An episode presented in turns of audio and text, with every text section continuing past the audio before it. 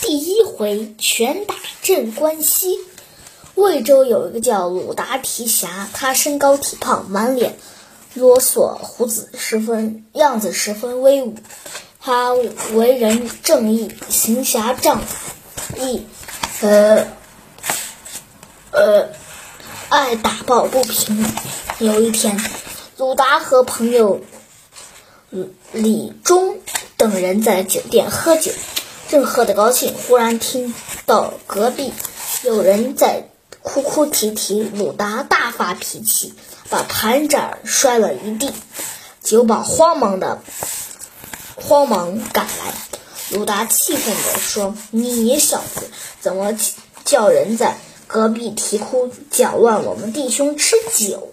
酒保说：“官人息怒，啼哭的是。”呃，是卖唱的父女俩，因为挣到呃没挣到钱财啼哭。鲁达说：“你把他们叫出来。”不多时，两个卖两个卖唱的走了进来，一个是十八十八九岁的年轻妇人，再一个是五六十岁的老头儿。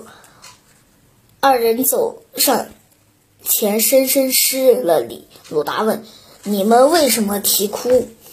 夫人说：“奴家翠，呃，金翠莲东京人士，同父母到魏州投亲，路上不幸，母亲病死客店，父女二人只好留下有魏镇。”关西镇大官人要买奴家做妾，写下三千贵的文书，却一文没给。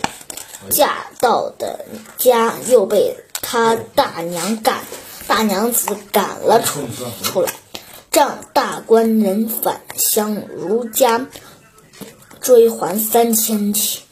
呃，奴家哪里有钱，只落。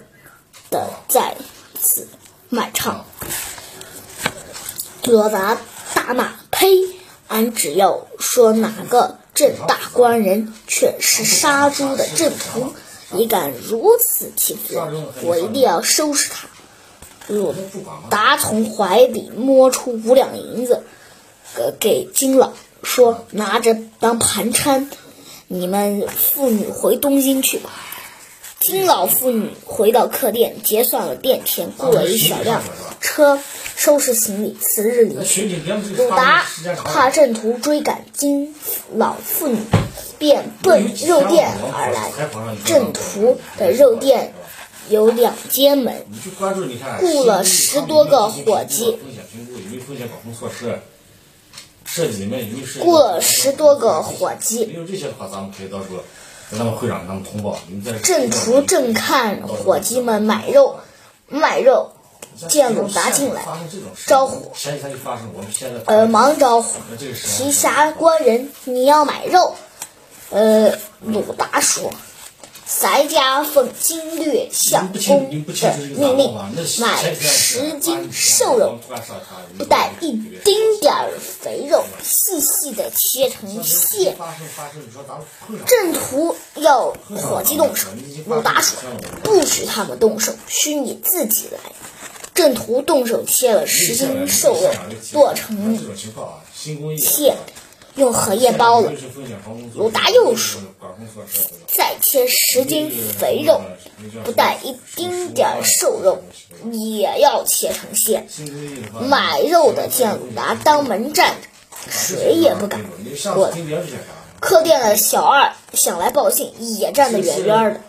郑屠整整忙了一上午，才把瘦肥二十斤肉切好。鲁达又说：“再要十斤脆骨。”上面不带一丁点儿肉，也要切成馅。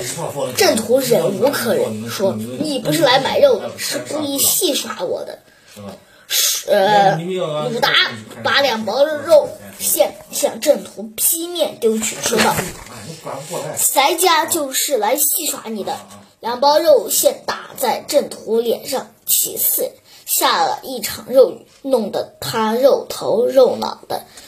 他不由大怒，抓过一把剔骨剑刀，跳到街上。鲁达早退到了街心，郑屠右手持刀，左手劈胸来揪鲁达，揪鲁达。鲁达一把抓住他的手腕，下面一脚正中他的小腹。郑屠往后便倒，鲁达抢上一步，踏住郑屠的胸脯，骂道：“咱家立了无数军功，也不枉朕。”关西的称号，你是个卖，呃卖肉的屠户，狗一般的贱人也敢称镇关西？说你是如何骗金翠莲的？说着，照着他的鼻梁就是一拳，只打得鲜血遍流。郑屠开始含嘴，呃含含嘴硬，后来忍受不住，又哀求饶命。鲁达边骂边打。